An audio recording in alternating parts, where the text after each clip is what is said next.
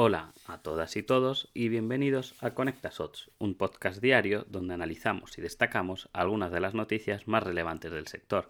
En esta ocasión venimos a hablar del retail, porque el retail en España, según la consultora de investigación de mercados GFK, ha crecido casi un 10% en 2022. Es una subida bastante, bastante fuerte que significa que sube un 9,6% de manera interanual. La facturación del retail en España ha aumentado 3 puntos, por encima de la subida media del 6,5% registrada por los 27 estados de la Unión Europea, para un volumen total de 2,3 billones de euros.